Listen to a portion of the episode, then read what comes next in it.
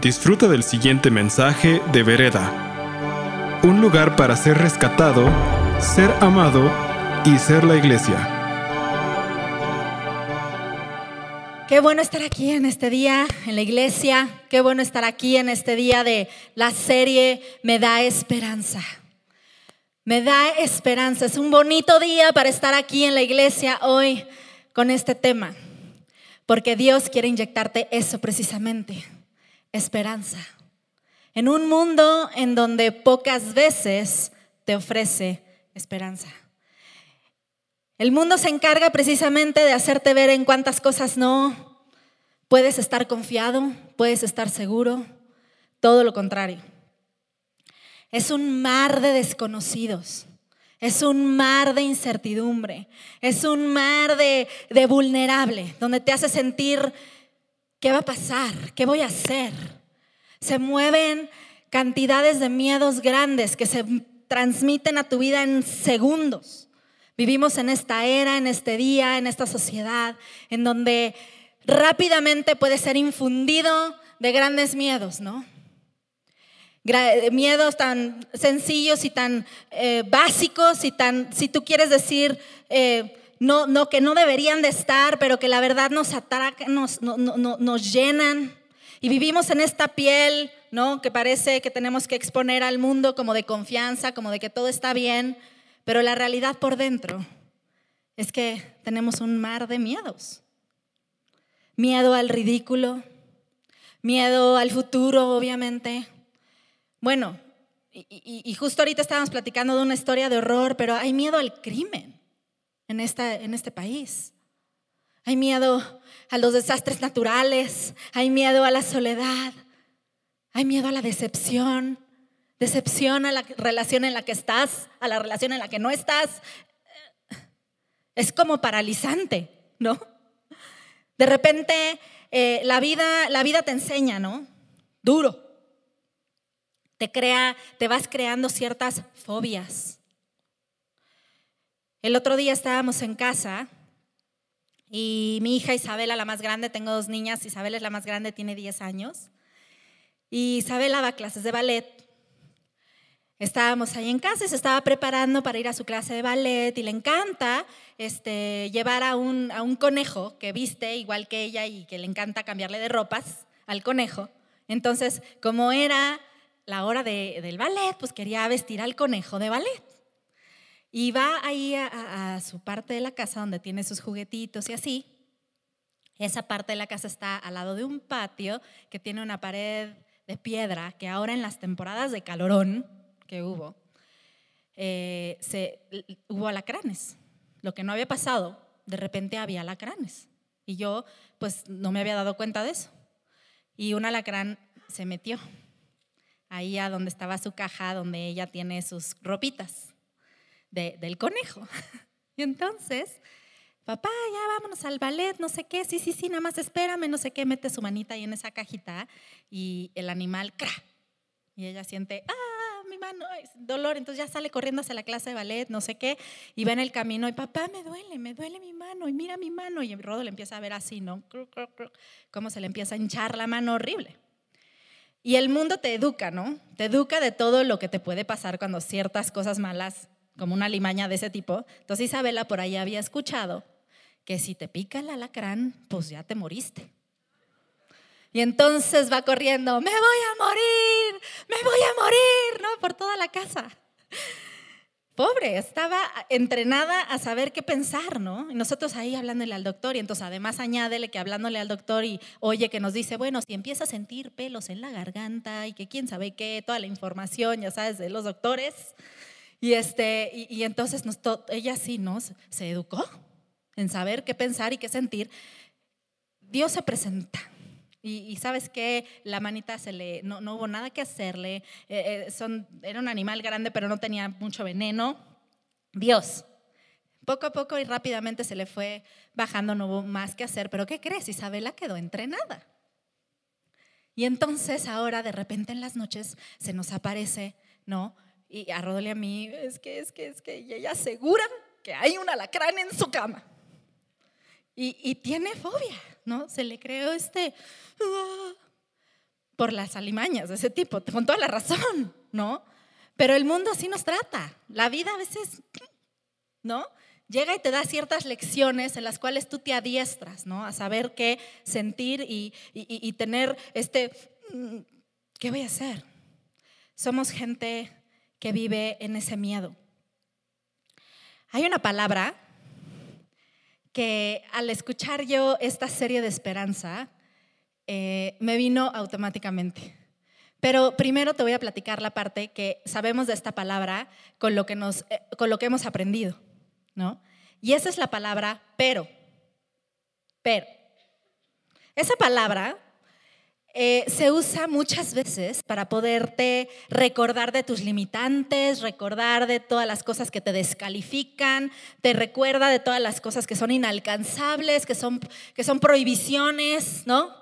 Por ejemplo, llegas allá a tu entrevista de trabajo, trabajo muy feliz, muy preparado, ¿no? Con tu grandioso currículum, ¿no? Y te sientas ahí enfrente del Santo Señor de los Recursos Humanos, ¿no? Y te dice, está muy bien tu currículum pero te falta experiencia, ¿no? Está muy bien, veo muy bien tu currículum, pero no fuiste a la universidad adecuada, ¿no? Pero no tienes los looks que estamos buscando aquí en esta empresa, ¿no? Estás ahí con tu compadre, compartiendo de la vida, tranquilos de la vida. ¿Cómo vas, compadre? Pues bien, compadre, ahí voy, compadre. Pero este año son las elecciones. Y entonces todo el ambiente cambia, ¿no? Todo lo que tú pensabas que más o menos te corta las alas. Esta palabra a veces te corta las alas. Y déjame decirte una cosa, me acordé de esta palabra porque quiero platicarles hoy de que la Biblia, ¿sabías tú que la Biblia tiene un gran pero? La Biblia tiene un gran pero. Y ese pero de la Biblia, el gran pero de la Biblia, es lo que a mí me da esperanza. ¿Por qué no inclinas tu cabeza y vamos a orar? Señor, bienvenido, bienvenido Espíritu Santo a este lugar. Gracias Dios porque tú traes vida donde no la hay. Gracias Señor porque tú nos hablas, porque tú nos dejas ver lo que tú nos quieres mostrar ver, lo que nosotros no podemos ver por nosotros mismos, Señor, tú nos dejas ver. Señor, gracias por tu palabra. Gracias porque este día nos trae convicción. Gracias Señor porque tú quieres hacer algo y te abrimos el corazón, Señor, en el nombre de Jesús. Amén. El gran pero de la Biblia. El gran pero de la Biblia es lo que transforma para mí todas esas fobias, todos esos miedos, todas esas incertidumbres, todos esos desconocidos. Y funciona, pero Dios. Lo vemos representado en varias partes de la Biblia, en varias historias de la Biblia, en donde él se presenta. Hay una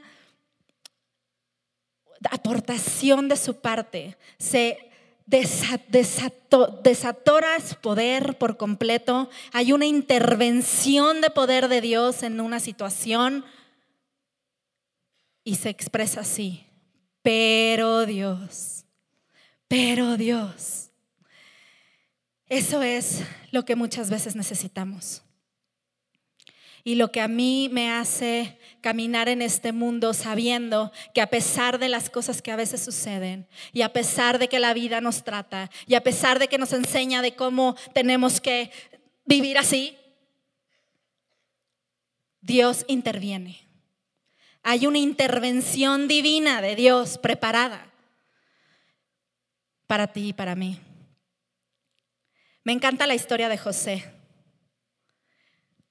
José es un hombre, un chavo, que vivía con su familia, ¿ok? Pero a José le toca que eh, vive en una familia disfuncional, así. Era de, esas veces y de esos tiempos en donde un, hombre tenía muchas mujeres y con, con varias mujeres tenía varios hijos. A José le toca ser el más pequeño de todos los hijos de este hombre. Y tiene solamente un solo hermano que es, hijo de, esa misma mamá. ¿okay? Y además, el papá de José le gusta jugar a los favoritos para cabalarla de amolar. Y José resulta ser que es el favorito de su papá. Y tú podrías decir, no, pues qué padre, ¿no? O sea, José, qué padre que ya es el consentido, pero eso le trae, obviamente trae algo muy malo, no está padre jugar a los favoritos. Y le trae algo muy malo porque los hermanos empiezan a odiarlo, muy fuerte. Empiezan a odiarlo y lo quieren matar. Todo el mundo ha visto José el Soñador, ¿no? Es un musical famoso. Y es una historia de la Biblia. Y está José con sus hermanos y, plan, y maquinan matarlo. Lo quieren matar. Benjamín, el otro hermano que es de la misma mamá, aboga por él un poco y no sé qué. Y lo que logra es que en vez de que lo maten, lo vendan. Lo vendan y lo, vendan a Egipto, ¿no? El papá lo deja de ver, es una gran tragedia. Llegan ahí, le dicen que se murió, que no está. Y José se va a Egipto está ahí en Egipto y empieza a, imagínate la, tragedia, o sea, imagínate el, dolor, imagínate la tristeza, imagínate la incertidumbre de ahora qué me va a pasar. De repente estás con tu familia, de repente estás solo, sin nadie que pueda aborgar por ti, no sabes si qué te van a hacer, cómo te van a tratar, qué va a pasar. Y está ahí en Egipto y empieza a ganar un poquito de favor ahí con el rey con este señor Potifar con el que lo habían vendido. Pero de repente también, o sea, ya la cosa iba como un poquito mejor. Y de repente se, está una mujer ahí que, que, es, que es esposa de una persona importante y le juega chueco y lo engañan y entonces lo meten a la cárcel. ¿No? Además de todo. O sea, la vida de José va haciendo una espiral hacia abajo. Parece ser como que la vida de José va haciendo una espiral hacia abajo. Que él no puede, no puede entender seguramente qué es lo que está pasando. Yo estoy segura de que José oraba a Dios. Muchas veces a través de la historia, la Biblia expresa cómo él dice que honraba a Dios y él honraba a Dios, pero él honraba a Dios a través de toda esta situación. Pero evento tras evento parecía ser como que la vida de José iba en una espiral hacia abajo. Está ahí en la cárcel y todavía este, el rey manda a otros señores que trabajan con él también a la cárcel y él interpreta los sueños de esas personas. Y cuando estas personas salen de la cárcel, uno a través de su sueño dice que se va a morir y se muere, lo van a matar y lo matan. Pero el otro, el otro personaje que estaba ahí con él y que interpreta su sueño le dice, oye, por favorcito, cuando estés ahí delante del rey, acuérdate de mí y le, dices que pues yo te interpreté el sueño y que pues no estoy tan mal y que tengo algunas cosas buenas para que palancón y me saque de aquí del hoyo. Un hoyo de desolación completa. Estás solo, no tiene nadie en el mundo. Y esta persona no se acuerda de él. No le hace el favorcito. Qué mala onda. Pero dices, oye, o sea, ¿no podría salir algo más mal? ¿No? El típico que cuando nos sentimos, híjole, me llueve sobre mojado. Está ahí esperando y dice la Biblia que pasan dos años. Dos años pasan, no creas que en 15 días. Cuando el rey comienza a tener sueños y no hay alguien en el reino que pueda interpretar esos sueños, magos y de todo, hay ahí que no pueden interpretar esos sueños. Entonces, ahora sí, el copero se acuerda de José y lo mandan llamar. Y entonces el rey lo pone como el segundo a cargo, porque el sueño eh, interpretaba que él iba a haber siete años de sequía y siete años de hambre, siete años de abundancia. Entonces el rey lo pone a José como esa persona que había interpretado esos sueños, como la persona indicada para poder administrar los bienes y poder manejar esta situación de siete años de abundancia y siete años de hambre. Debido a esa hambre, debido a esa hambre, José se reencuentra con sus hermanos, porque sus hermanos regresan a buscar comida.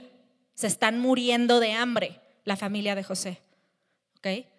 Y a través de ese encuentro, José pasa por una situación y decide perdonar a sus hermanos. decide perdonar a sus hermanos. José era un hombre honorable. Y fíjate lo que dice en Génesis 50, 20. Es algo que me remueve hasta lo más hondo. Dice, es verdad, José parado enfrente de sus hermanos, habiendo decidido en su corazón perdonarlo. Ok, la vida de José había sido un espiral hacia abajo, hacia abajo. No podía ser más dolor, no podía ser más tragedia. Y Dios, en vez de ser, eh, ¿qué podrías haber hecho Dios? Ahora vas para arriba, ¿no? Poco a poquito, poco a poquito, ¿no? Dios voltea la situación. Dios voltea la situación, la transforma por completo, de arriba hacia abajo. Y lo pone como el segundo del reino.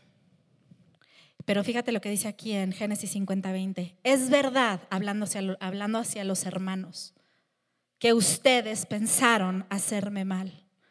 Pero Dios transformó ese mal en bien para lograr ver hoy lo que estamos viendo, salvar la vida de mucha gente. Dios tenía un plan. Dios tenía un plan con esta situación. Dios quería hacer algo y solamente y no nada más se quedaba en la vida de José. Dice ahí que era para salvar la vida de mucha gente, incluida la familia de José, porque se iban a morir de hambre. Pero yo no sé, y yo creo que muchas veces todos hemos sentido esa situación en la que sientes que espiral para abajo, espiral para abajo, y no logras saber qué está pasando. Te preguntas, ¿es que Dios me oye? ¿Es que Dios sigue estando ahí? ¿Es que Dios se sigue interesando? Hay otra parte en la Biblia cuando es la historia de Noé. Y dice, dice Dios, después de estar Noé en medio del diluvio, en medio de la desolación completa, en medio de no ver nada más que agua y pensar, Dios mío, ¿será que algún día podré ver tierra otra vez? Y dice, y dice la palabra en Génesis 8.1 que, pero Dios se acordó de Noé. Pero Dios se acordó de Noé y de todos los animales y las bestias que estaban con él. Y entonces Dios hizo pasar sobre la tierra un viento y las aguas disminuyeron. Dios no se olvida de ti. Dios no se ha olvidado. Dios sigue escuchando. La victoria de Dios no es un evento, es un proceso muchas veces. Y eso es lo que nos está aquí diciendo en la, historia de José. Dice, es verdad que ustedes pensaron hacerme mal, pero Dios transformó ese mal en bien para lograr lo que hoy estamos viendo, salvar la vida de mucha gente. Rodel y yo cuando estábamos eh, pensando en que queríamos dedicar nuestra vida a hacer algo para Dios. Dios, queremos hacer algo para ti, Señor, y queremos dedicarnos a, la iglesia, ¿no? Y que sentimos un llamado muy fuerte a hacer algo para Dios y trabajar para Dios en la iglesia. Y habíamos terminado en un instituto bíblico que hicimos este, en, Australia y fue una experiencia increíble, padrísima, no sé qué, pero pues ahora ahí, vamos de regreso, ya se acabó y ahora hay que irse de regreso, ¿no? había sido una transformación enorme. Dios tenía tantas cosas en nuestra cabeza de todo lo que Él quería hacer en este país, ¿no? En esta ciudad, en la iglesia, que no se veía nada como lo que estaba sucediendo en ese momento. Rodel y yo crecimos en la iglesia, vivimos en la iglesia en este país, pero Dios nos, nos, nos abrió la, el panorama y teníamos todo esto en nuestra cabeza y como que no encajaba muy bien con lo que estaba pasando y entonces regresar resultaba un shock grande. No sabíamos ni dónde nos íbamos a insertar. Y se nos hizo lo más coherente pensar, ¿sabes qué? Pues no ha de ser en México, ¿no? Y aceptamos una, un internado, una práctica en Canadá, en Vancouver. Muchas cosas acerca de venir a México no, no, no, no, no nos gustaba, ¿no? Y Dios tenía un plan, como podrán ver. Dios tenía un plan. Y estábamos ahí en ese interno, terminó nuestra, nuestro estudio, este instituto bíblico, y estábamos en Canadá, No, estábamos en el Inter entre irnos de Australia a Canadá y estábamos como que cambiando maletas. Y en ese espacio de tiempo, a Rodol le hicieron un secuestro express aquí en la Ciudad de México. Y fue horrible, fue, o sea, ya sabes, da tus datos, este, la pistola, este, camina para allá con los ojos cerrados y cuando yo te diga y si no, te mato, ya te o sea, así, o sea, feo. Dinero, una experiencia muy difícil. A Rodol le picó el alacrán con eso, obviamente. Y tenía fobia de venir a pensar en que algo podía suceder en su vida en esta ciudad. Dios tenía programado para nosotros irnos a Canadá en ese momento y dijimos, yes, ya la hicimos, ¿no? Ya, ya nos vamos a ir y a ver qué Dios hace, y, ah, ¿no? Estábamos allá eh, en Canadá con la idea, ¿no? De, allá no pasa nada, Allá todo está súper seguro, es, es, los policías, ya sabes, si, si hacen su trabajo, todo lo que, ¿no? Pasa por nuestra cabeza. Allí está mejor, allí está más limpio, está más padre, está mejor, está mejor, está mejor, está mejor. Y ya no vamos a tener que lidiar con esto. Que bueno, allí sí vamos a estar seguros. Allí sí vamos a estar protegidos. Allí sí no nos va a pasar nada. Nada de estas cosas pasa, ¿no? Y estamos ahí en nuestra cuartito, nuestro departamentito que teníamos ahí en Canadá. Vivíamos en el sótano de una, de, una casa muy bonita, en un, en un, pues ahora sí que en un vecindario, en, una colonia muy, muy padre, con casas muy hermosas, este, todo súper bien, ya sabes, todo súper limpio, súper cuidado, súper padre. Muy bien, ahí estábamos en nuestro departamento, este, muy felices trabajando para el Señor en la iglesia. Y una noche, una noche, una madrugada, estábamos tranquilos, dormidos, y en eso empezamos a oír un así rugido así de o sea, gritos de desesperación, o sea, Scream 2 se queda corto. O sea, así, yo, babe, babe, ¿qué está pasando? ¿Qué es eso? ¿Qué es eso? ¿Qué, qué es eso? Así, horror, horror. Y de repente, pa, pa, pa, así oíamos aquí al lado, ¿no? Ya sabes cómo son esas casas de allá de, Canadá que son como de papel. Y sientes aquí, el, sientes que está aquí, atrás de la cocina. Va a romper la cocina. Y, yo, y, yo, así de, ¿qué pasa? ¿Qué pasa? Y en eso nos marca la señora a la que, vivimos en, en, esa casa, nos marca, ¿qué están haciendo? Y nosotros, no, pues, ¿qué estás haciendo tú? Está, algo está pasando, algo está pasando. Y en eso, en lo que Rodol está en el teléfono, abro yo así y la puerta del garage está abierta. Y yo, no, es que dile, dile que la puerta del garage está abierta. Señora, no, voy a llamar a la policía. Policía, policía, llama a la policía. Y, y, y yo así, todo el mundo así, ¿qué está pasando? Y seguíamos oyendo, ¿no? Y ah, qué horror, qué horror, qué horror, loco, loco, loco, o sea, qué horror. Y en eso estamos ahí como así, y en eso en la puerta de nuestro departamento, pa, pa, así con todo. Ay, no, no, no. Y Rodolfo, agarra un sartén. ¿Quién? Ya sabes. Y, y, y, yo, bueno, hincada así, Cristo, Cristo, no me lleves. O sea, Jesús, preséntate ahora. Era la policía la que nos estaba ya tocando. Esta, esta persona, la, teoría dice que era un borrachín que andaba por ahí en la casa de al lado, que se metió quién sabe qué tanta cosa y nada más andaba en un viaje y decidió gritar. Nunca encontraron al fulanito.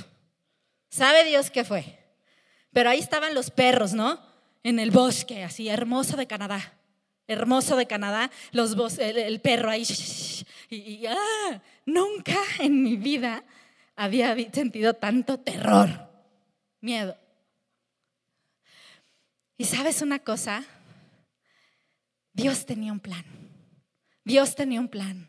¿Estuvo padre esa experiencia? Pues no, no estuvo padre esa experiencia, ¿no? Pero lo que alguien intentó para mal, Dios lo transformó para bien y para salvar a mucha gente.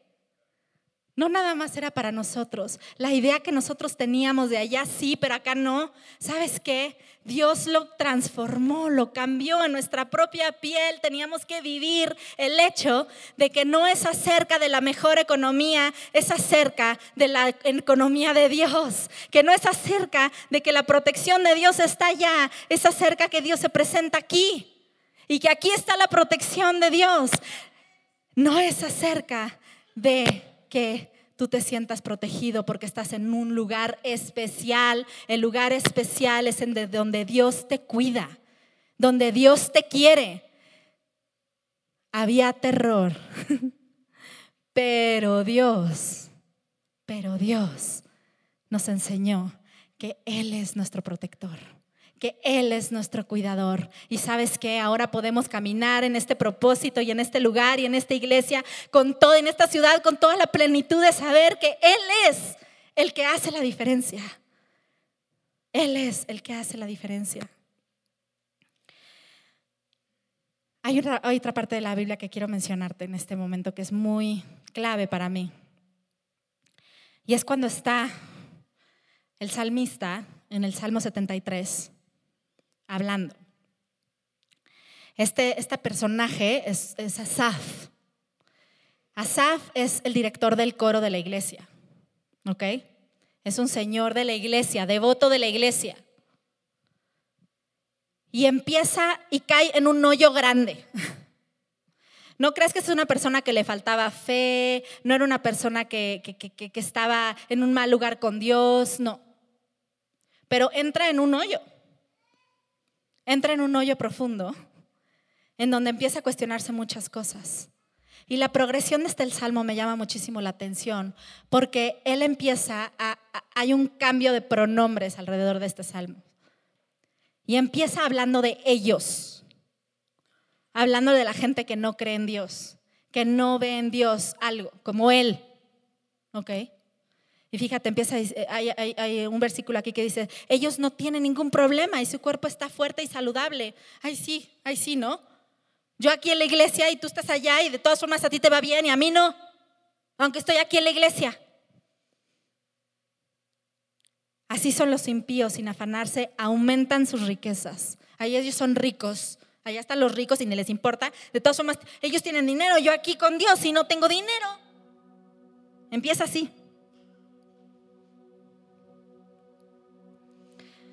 Cambia el pronombre hacia yo. Y entonces empieza a entrar en un rollo de yo. Pero es que yo, pero es que yo, pero es que yo, se me aflige el corazón y se me amarga el ánimo por mi necedad y mi ignorancia. tiene un encuentro con Dios, tiene un encuentro con la presencia de Dios y empieza así como... Y hay una parte que dice, por mi necedad e ignorancia me porté contigo como una bestia. Muchas veces así estamos con Dios. Y la última parte del Salmo habla acerca de Él. Habla acerca de Él. Dice, podrán desfallecer mi cuerpo y mi espíritu. Le cae el 20. Eh, pasa por todo este proceso. Pues ellos, pues yo. ¿Sabes que tu vida puede estar llena de pero ellos, pero yo, déjame decirte una cosa, pero Dios, cuando tú cambias, cambias, cambias esa idea y dejas de echarle la culpa a lo que sea y te das cuenta que hay una intervención y un poder divino que quiere hacerse parte de tu vida. La historia de Noé, la historia de José, la historia de este salmista de Asaf, no se queda ahí. Tú eres parte de la historia. Dios no ha terminado su historia. Tú eres parte de la historia y Él quiere intervenir en tu vida. No importa si sientes que estás en una espiral hacia abajo y no ves ni para dónde y no sabes ni para cuándo. ¿Sabes una cosa? Dios sí sabe. Y Él no se ha olvidado de ti. Y a pesar de que vivamos en este mundo de incertidumbre y en este mundo de miedos y terrores, ¿sabes que Hay una palabra, dos palabras que se encuentran en el corazón del Evangelio y que sus repercusiones son inmensas para tu vida. Son pequeñas las palabras, pero es el corazón, es el poder de Dios desatado sobre de tu vida y está en, en ese proceso de actuar.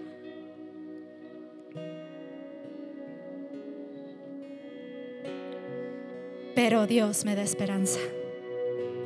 Pero Dios me da esperanza. Me ha sacado de muchas. Y he pasado he estado en, el, en, medio del duelo, y he estado en medio de la enfermedad, y he estado en medio del dolor y de no poder ver una respuesta de Dios, de querer un milagro y de pensar que no soy suficiente para el milagro, y de sentir que si oro lo suficiente, tal vez Dios me oiga y que es acerca de mí. No. Pero yo, pero ellos, espero Dios, vereda. Y ahí está tu esperanza. Ahí está mi esperanza. Es la última palabra. Esa es la última palabra. Está diametralmente opuesto a todo lo que el mundo te pueda decir. Hay un rugido negativo de lo que puede pasar, pero sabes una cosa, Dios quiere intervenir. Y el mundo dice no, pero Dios dice sí. El mundo dice no puedes, pero Dios dice sí puedes.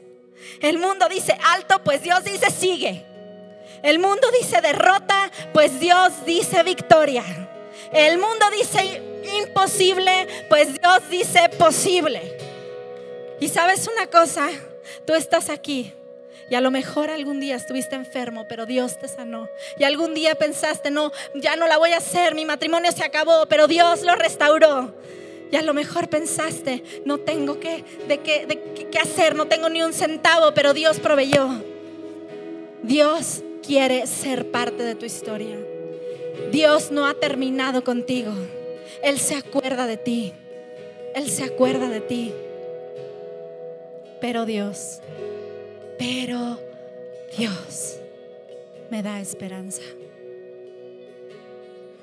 Hay gente aquí que seguro necesita una intervención divina. Tú necesitas un momento, pero Dios, y poder sentir y saborear que hay un Dios que puede y que quiere intervenir en tu vida.